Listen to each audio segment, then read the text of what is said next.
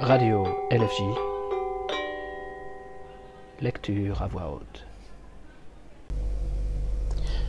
On dirait qu'elle vole, Candice, dans les rues de Londres à la fin de cet été 78, sur son vélo de coursier avec un sac de messager en bandoulière, jeté en travers du dos, à prendre ses virages au large afin de ne pas frotter le sol avec une pédale en se penchant, continuant à mouliner sans cesse, sans jamais s'arrêter, à toute allure, comme si elle poursuivait, dans le petit matin blême des phares qui s'éteignent et du brouillard bleu, un rêve tout près de s'échapper. Un rêve qu'il fallait rattraper vite fait, en danseuse sur les faux plats, les coudes rentrés sous les épaules, le dos bien droit, la tête qui pivote nerveusement comme celle d'un oiseau, à droite, à gauche, pour prévenir les dangers et s'insérer dans le flux de la circulation clairsemée à cette heure. Traverser comme en volant ce quartier d'Islington Park, où elle avait grandi, débarquer dans Caledonian Road et filer au sud, le long des voies de chemin de fer obliques vers Camden Town la rue bordée d'un mur de poubelles, à présent aussi grand qu'elle, qui s'accumulait un peu partout dans les quartiers ouvriers alors que les outdoors n'étaient pas encore officiellement en grève.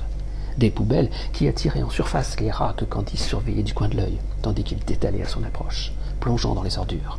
Elle, continuant de filer, appuyant sur les pédales pour franchir la rue avant même que l'odeur lui parvienne.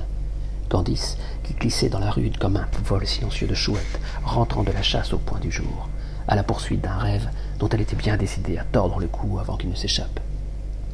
Elle venait d'avoir vingt ans. C'est un âge où la vie ne s'est pas encore réalisée, où tout n'est encore que promesse ou menace. Ça lui payait ses cours d'art dramatique, ce boulot de coursier pour City Wells.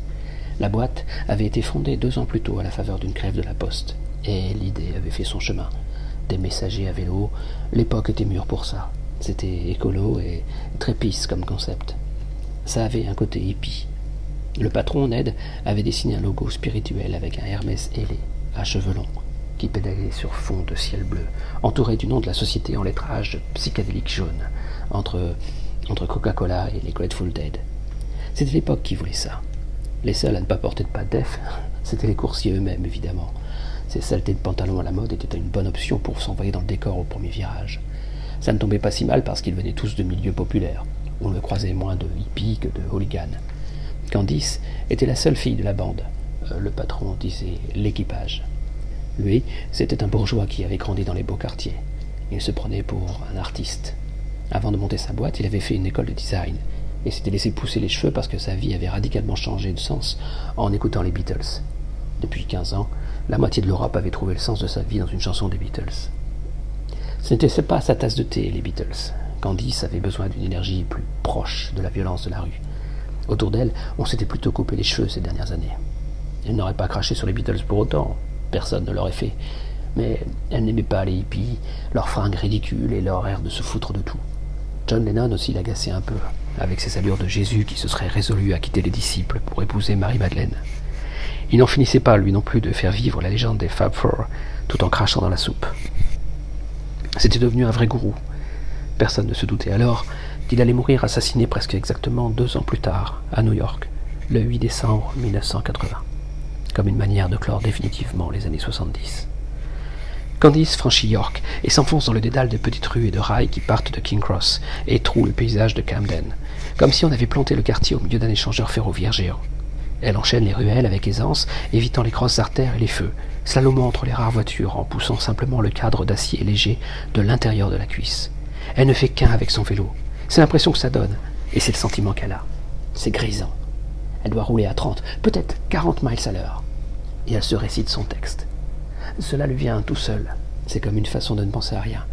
Parfois, elle le fait à voix haute, et même de plus en plus fort lorsque ça arrive, jusqu'à crier comme ça dans la rue en glissant à fond de train le long d'un fil invisible, la tête sortant des épaules comme un périscope, le dos tendu, les cuisses douloureuses, et elle se met à gueuler son texte avec une espèce d'accent plus rastafari que baroque, entrecoupé d'éclats de rire. Now is the winter of our discontent. May the glorious summer by this son of rock. C'est le début de son rôle. L'ouverture de Richard III. Candice tient le rôle titre avec une, dans une compagnie semi-professionnelle composée uniquement de filles. Voici venir l'hiver de notre mécontentement changé en été de gloire par ce rejeton des York. Elle ne sait pas encore à quel point cela va être vrai, dans quelques mois seulement. On est comme au début d'un roman en ce commencement d'automne 78, quand l'histoire est déjà entamée, qu'elle vient de plus loin, comme en dehors d'elle, mais qu'on ne sait pas encore où elle va, ni comment les choses vont se nouer exactement. À ce stade de l'histoire, personne ne sait trop bien ce qui peut encore arriver.